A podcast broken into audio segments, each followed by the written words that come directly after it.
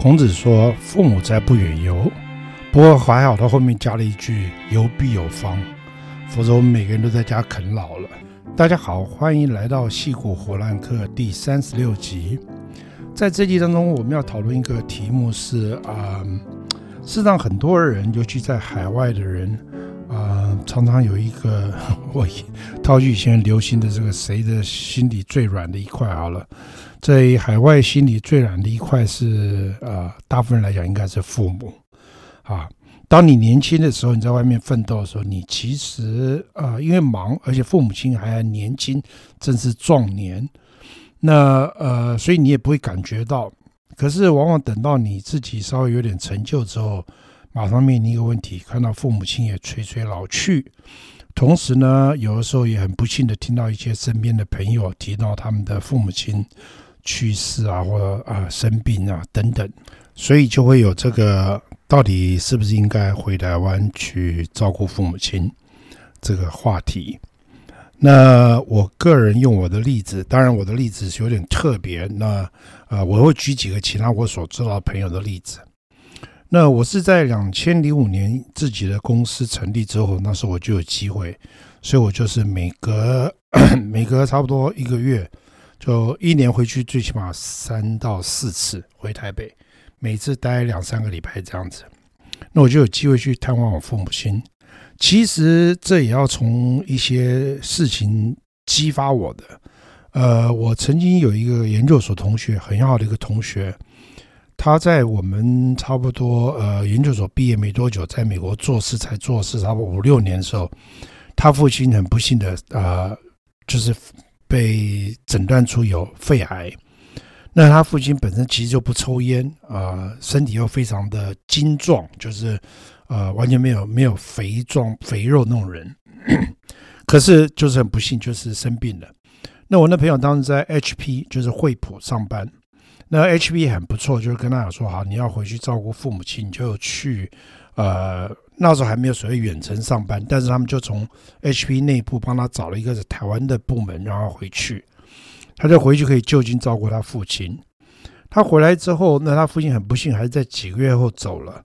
那他回来就是告诉我，他说，他说他父亲那时候呃化疗非常非常痛，他说他父亲跟他讲了一句话，他说，他我们父子一场啊，他说我受不了这个痛苦，我也没有这个勇气跳下去。我站在窗口边，你推我下去好不好？啊！当时我听了这段话之后，我真的是有很大的感触。突然之间想到说，哎，真的要好好考虑一下自己是不是要准备要能够，呃，要能够照顾家里人啊，就要能够跟父母亲陪伴。尤其我的状况是蛮特殊的，因为 我从初中就在住校。所以我等于小学在台湾啊，不是在基隆跟家里人在一起，初中住校，然后后来我们家搬台北之后，高中我跟家里人有在一起，然后接下来我就大学去台中念，然后又当兵，然后当兵结束又一年在金门做事，一年在台湾做事啊，在台北做事，然后最后我就出国了。所以说，事实上讲起来，我真正就是说，除了小时候的话，长大之后就跟父母亲事实上没有好像没有花很多时间在一起，啊，那呃，所以我事实上我在我工作的当中，我一直，如果你没有听我前面几集趴开就知道，我事实上一直曾经在任何机会都想到说，哎，看看是不是有个机会可以回台湾工作，那很多时候都发现啊、想法很好，但是实际上是做不到的。而且，呃，后来回看，的确幸好没有做，呃，那因为的确整个工作环境和这种待遇等等差别太大了。那我也很很幸运在美国，所以说就是说，当我在二零零五年的时候，我已经就是前面因为工作很顺利，然后赚了一些钱，所以就算是财富自由，所以我后面可以让我可以二零零五年就可以开始就是经常回台湾啊。那呃，在这个之前呢，事实上。呃，我们家的情况是这样，我父亲他是属于那种比较可以待在那里，就是说呃不需要出门走动的人，所以那时候，但他又很怕冷，所以每一年冬天他来来来加州啊，你可能觉得起来，喂，加州不是很冷吗？没有，加州因为我们室内都有暖气，再加上这边又干，不像台湾那种湿冷，所以他每一年通常大概差不多三十 giveing 左右，他那时候身体还不错，所以他可以自己坐飞机来，然后在这边待待待待到呃差不多过农历年的时候再回去。好，那时候就是我还在上班，所以很忙，所以不太可能回去啊、呃。但是我觉得那一段时间让我觉得我跟他相处，然后同时在那段时间也开始知道一些呃以前小时候不知道的事情。我小时候跟父亲还是有个距离嘛。到那段时间之后才知道，呃，他喜欢打麻将。哇，天哪！果然我是有 有这个 有基因遗传的。所以那时候我就常常他在这边的时候，我就有时候会。这周末就跟一些同学安排，就安排他打麻将。那所以也算是呃蛮愉快的度过一段时间啦。讲实话，呃，我现在还蛮呃怀念那段时间的。那后来等他年纪越来越大，也就坐飞机也不适合，所以就比较没有来了。啊所以那两千零五年之后，我就开始回去，哈。那当然说讲这个，大概跟大家讲一下我的呃，就是说 background，然后再跟大家讲一些我所观察到一些很重要的，给想想要呃挣扎是不是要怎么样回去或怎么照顾这件事情，我给大家一些建议。好，那呃，首先呃，我先讲一个最基本的好了。其实有的时候你想想看，呃，家里的兄弟姐妹照顾哈，呃，大家要了解一件事情。呃，我常常开玩笑说，像我姐姐，因为我有一个姐姐在家里照顾我父母亲，啊，那我就常常开玩笑，我说她是执政党，因为她一定有她的政策，譬如她对他们的吃啊什么东西，她她有她的一套方法。那我这个人就属于比较那种就是随便一点的，我觉得说，哎呀，没关系，好，所以我就常开玩笑，我是这个在野党，所以我有时候回去的时候，我姐姐出去玩，我就呃比较让他们随便乱吃。就是在野党的风格出现了，好，那可是呢，我觉得就是说，呃，记得一件事情啊，呃，我们从国外回去的人，不要对国内的在那边帮忙照顾的人指手画脚的，因为你不在其位不谋其政。其实这些东西都是我在这个呃所谓公司管理上面所学会的一些事情啊，就是你要尊重。尊重你家里帮忙照顾的，谁是主要照顾的人？你不要回去说，哎，你怎么不这样做啊？我们美国怎么样做？不要来这一套啊！你如果真的想建议的话，也不要在当着父母亲面前建议，也是在他私下的时候跟跟你在台湾的兄弟姐妹帮忙照顾的兄弟姐妹谈这些事情啊。这是我给大家的一个建议。那同时呢，另外还有一点，呃，讲到这个所谓大家要分工合作。啊，嗯，我再举一个例子，这个例子是我以前一个呃，在我前面有一个公司，他是我的手下一个呃经理，啊，一个部门的经理。那他呃非常非常孝顺，而且经常回台湾。他父母亲年纪就很大，那身体又不好，他父亲身体也不好，所以他经常回台湾。后来在两千零五年的时候，我们不是那公司被收购了嘛，所以他也算赚了一些钱，他就决定回台湾去。他回台湾的时候，那时候。呃，他回去，然后那当然这边还有一个小小插曲。他回去之前，他还问我说：“他说，哎，他说我这个房子，我想把它卖掉，美国的房子。”我说：“你千万不要啊！”我说：“因为你卖了之后，你就买不回来了哈。而且，呃，我不，你要想想看，你到底能不能在那边适应，你不知道哈。我说你父亲、父母亲大概最多就，呃，说难听点就在这十年嘛，因为。”大概都八九十岁了，好，我说，所以说你要心里有准备，十年后你要怎么办？啊，所以他当时也听了我话，没有卖了房子。后来非常感谢我，但是呢，后来他回去之后，那呃，有一次我就跟他聊天，我说，哎，你怎么样了？那你照顾的如何？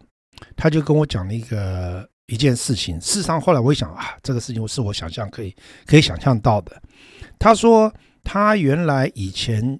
刚刚就是他从美国经常回去的时候，那父母亲看到他，当然对他就很高兴嘛，像是从外面来特别那么老人来看我，所以对他也都很好，也觉得他特别孝顺，甚至有时候会会针对他的其他的哥哥说：“你看看那个谁那么孝顺来看我，好，你们都怎么样怎么样？”会会这样比较。好了，等到他自己回去之后，就反过来了。那一旦你已经固，就是说常住在那里之后。他对你的要求就又有了，好，那这时候反正就是变成说，呃，那时候啊、我这个朋友他的太太就是反正也其实也受了委屈嘛。你想想看，媳妇本来就是不容易嘛，啊，所以所以那那件事情就是说，他就变成说，他原来从美国回去的时候，哇，家里人这个老年人都觉得说，哇，你们好棒啊，回来看我好孝顺。可是你在那边一旦一旦就是说每天见面，每天要照顾的时候，他就呃就会有一些波波波。就是说沟通不好的地方了，啊，所以我想就是要大家呃，这给大家一个建议，如果你决定要回台湾，你必须要了解这可能是会你面对的问题，哈，这跟你平常回去呃跟你的还要在那边常住，这是两码的事情，这是完全不一样的，好，那这边再讲一个呃，我我前面有曾经在我脸书上写过一些很好笑的事情。那像我们这种四五年级的人啊，所以我们的父母亲大概都超过八九十岁了。那呃这一辈的人，他们上一辈事实上是蛮呃辛苦的，都在战乱当中啊，有的是从大陆逃难过来，有的在日据时代或等等，所以说事实上都是蛮辛苦的，所以他们也对金钱的看重是比较看得重。啊，所以 我们家呢，我讲一下这个我们家雇佣外佣的笑话好了。所以刚开始，事实上为什么想要去租雇外佣？因为我妈本来其实身体不错，她就每天可以自己出门走路都没问题。好，她每天都去逛菜市场。就就有一天呢，因为我们家在一楼，还有一个小院子。结果有一天呢，他出去逛的时候，哇，居然这个瓦斯炉没关。瓦斯炉没关呢，结果就呃烧了那个冒烟。还好我们家院子后面是一个店，人家看到赶快跳墙进来，然后赶快把瓦斯炉关了。那从那件事情之后，我们就觉得说不行了，这呃一定要请人照照顾陪着他啊，因为避免出意外。可你想想看，他还很能走动的时候，那时候简直是真的是非常非常困难啊。那那时候那我父亲走了，所以就我我妈妈一个人。那他就觉得说，什么事情他都要，他都可以自己控制。他为什么要找一个？由于对他来讲，他很心疼那个钱啊。我为什么要花钱雇一个人在这边陪我啊？然后语言又不通啊，我跟他也没什么话好讲的啊。所以那时候就这个经常这个问题。所以我们家呃雇外佣的时候，刚开始，所以大家一定要有耐心。你刚开始雇外佣的时候，一定会面临这个问题。我们家前面刚开始雇外佣的时候，那个时候那个。换的频率啊，简直是我都已经说实话，我算不出来换过几个啊。常常有的时候，我三姐那时候还在上班，下班回家说：“哎，外佣呢？”那我妈说：“我叫她滚了。”我妈说：“哎，那我姐姐说，那你又没给人家钱呢？”我妈说：“没有关系，我去找那个门口管理员借的钱，把钱给他，叫他走路。”所以，所以就说这种这种呃，就是这样反反复复搞了很多次。后来一直就是说很困难，真的是非常困难。你一定要坚持住，好。而且那个问题还不是就是说光光我妈妈这边的问题，而是双方面的。就说你也会碰到运气不好，会碰到有些外佣真的是很奇怪的。好，我们家曾经碰到一个外佣，你猜他干嘛？他在我们家 run Amazon，因为就是说我们因为平时经常对他们觉得说啊也比较放松一点。所以，呃，譬如说，叫他带我妈妈去菜市场走路的时候，或是有的时候会让他说：“，你自己去逛一下，好，没关系。”好，所以呢，比起有的别的外佣呢，他们家里面也许管得紧，虽然不能出门。那大家不知道啊，有没有注意到，在传统市场里面有很多卖旧衣服的，那些旧衣服其实很多都是卖给外佣的。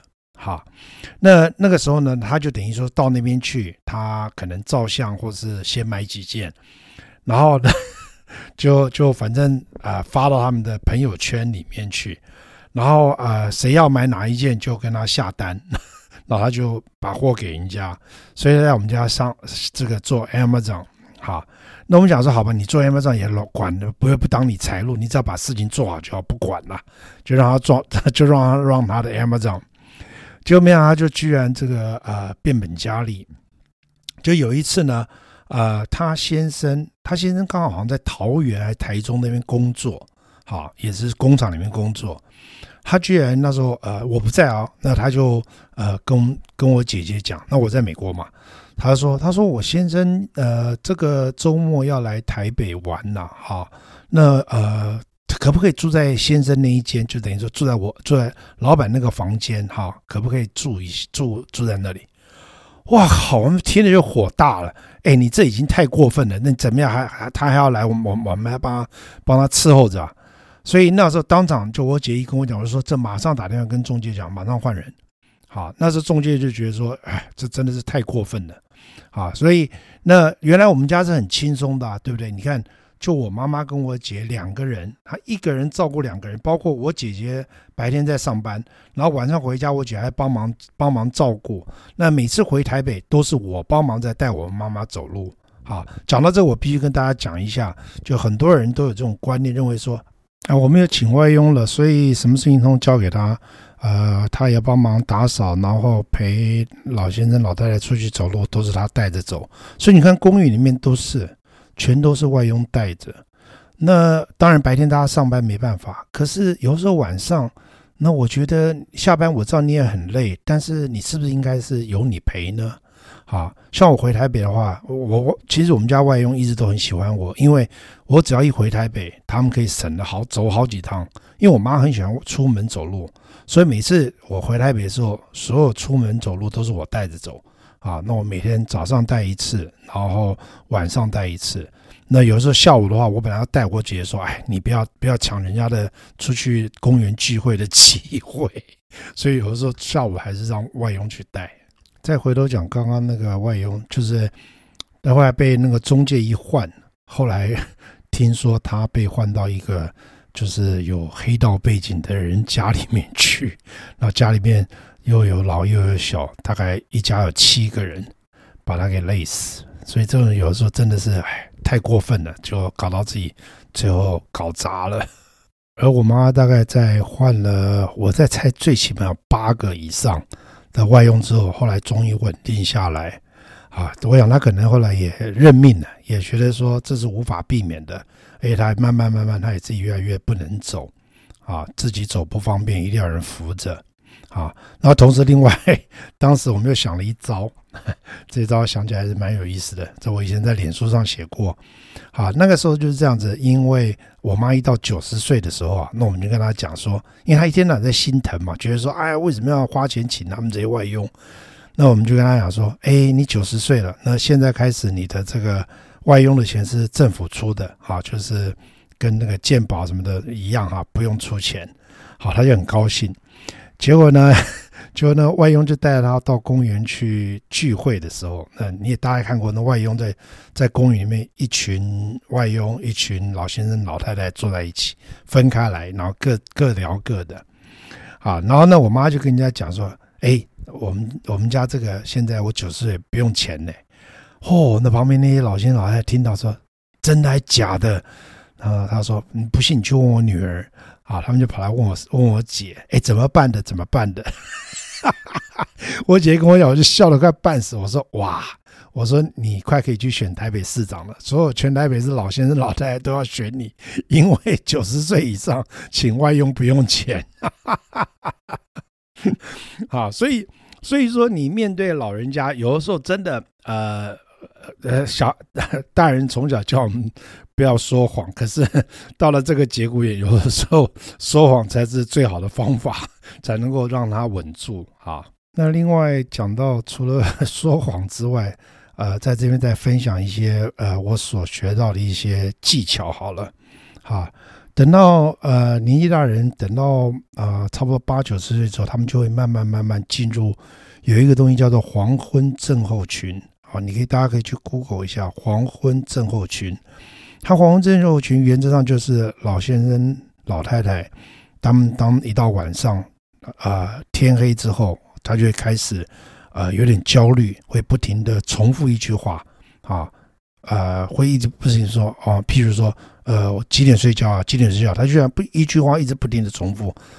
那呃，当然你可以去 Google 看为什么，但我我的猜测就是很简单，其实就是因为白天一天嘛，他们的精力也慢慢不好了，所以可能到晚上就累了。好，那这个黄昏症候群呢，而且会随着年纪越来越增长，越来越往前。好，就是说发生的时间会提前。像我妈刚开始的时候，就差不多晚上八点多就会开始不停的重复，然后后来到了差不多九十几岁之后，就开始会移前到下午可能四点多就开始。啊，那而且年纪大人他常常就是说，像我每次陪他出去走路，他有时候就问我一些问题，他都会问同样的问题。啊，他们就是不停重复。他说：“呃，那我跟大家讲一个很简单的道理，记得你不要把这个问题 take it too seriously，不要把想得太严重，不要花太多精神，因为这样的话你也会觉得很烦。他为什么一直不停地问？啊，像我带他出去走的时候，他问我说：，呃，那时候我姐已经退休的时候，然后我说：，哎，三姐姐去哪里啦？那我就。”我知道，这是我如果跟他解释说啊，他今天跟谁出去玩，这要花很很很很很长一段话，所以我只回答了两个字：上班。他反正也不记得，他说哦好，然后他两分钟之后还问，还是问同一句话：三姐去哪里了？上班。好，你不要生气，你不要觉得说刚刚跟你讲了，不要这样子啊，因为没有用嘛，因为他不是故意的。他只是潜意识上，他觉得他问的问题，他并他脑袋里并不知道他在问，好，所以你也不要跟他发火，你就记得。所以我这个人其实讲实话，我想认很多认真的玩家知道，我有时候很不耐烦的。我这个人有时候是让脾气，在某种情况下，有时候脾气很不好。可是我我这件事情，我一旦想通之后，我对我妈从来，你看我这样回去那么多次，我陪她出去，我从来没有对她大声讲过一次，一次都没有。我敢这样讲。好，因为我了解，对她来讲，就如同说，你想想看，有一个人生病，他一直咳嗽，你骂他说，你为什么一直咳嗽？这是没有道理一样的嘛，对不对？他只是心理上，他就是会这样去讲这句话，他其实是潜意识，他可能根本没经过他大脑。好，所以你就挑一个最简单的去回答，因为他并不在乎你回答的答案正确不正确，因为他可能根本不知道你在回答，他只是要问而已。好，所以你就就是把它简化。对你好过，对他也好过，大家都可以日子会比较好过一点点。因为照顾老人家的确是很辛苦的，好，所以在这边也是一样，就是说，还是回到刚刚前面所讲的，如果呃我们从国外回去的人，要真的要懂得，呃，就是说尊，不光是尊重，要懂得能够感谢在台湾帮忙的人。哈，所以有的时候像我像我以前的话，就每次那个疫情还没之前，我每次要要决定要回去，我都先跟我姐姐讲，我说啊，我要回来了，那你就赶快安排吧。你要出去玩，要去日本，要去哪里你就去玩，就跟朋友安排去玩吧。然后我我我在我回家，我回家照顾你就出去玩好了。啊，那有的时候他其实他也不会去，可是我这样讲，他就心里知道说，哎，我我我感谢他的付出，好，所以我觉得这些东西是呃，我们住在国外的人要能够注意的一些事情。好，在结束这一集的最后，我再讲一个故事，呃，其实听起来是蛮悲伤的。呃，在原仁爱路圆环那边有一个餐厅叫做春生食府，大家大概。有见过没见过的话，下次经过可以注意一下。呃，我有一次带我妈妈还有我姐姐，我们去那边吃饭，然后中午的时候就看到一个老太太坐在那边一桌，一看身体很好，自己拄个拐杖，家就坐在荣爱路圆环旁边，自己走过来的。然后呃，那她就她就很很和善，跟我们打招呼，笑一笑，然后一个人吃饭。然后后来那个呃，就是帮我们。端菜的侍子就跟我们聊天，他说：“哎，他那个老太太每天来这边吃午饭，因为他的小孩都在国外。哎，我听了觉得，哎，蛮不要这么说，真的。哎，希望大家都有机会可以回台湾，常常看家里人。那如果在台湾的人，如果你是跟父母亲在不同的城市的话，我也会建议你常常回去。”啊，像我有些朋友，他们也常跟我开玩笑，他说：“我靠，我住台中，我看我一年在台北的时间都没有你从美国回来在台北的时间长。”好啊，祝大家一切顺利，好，拜拜。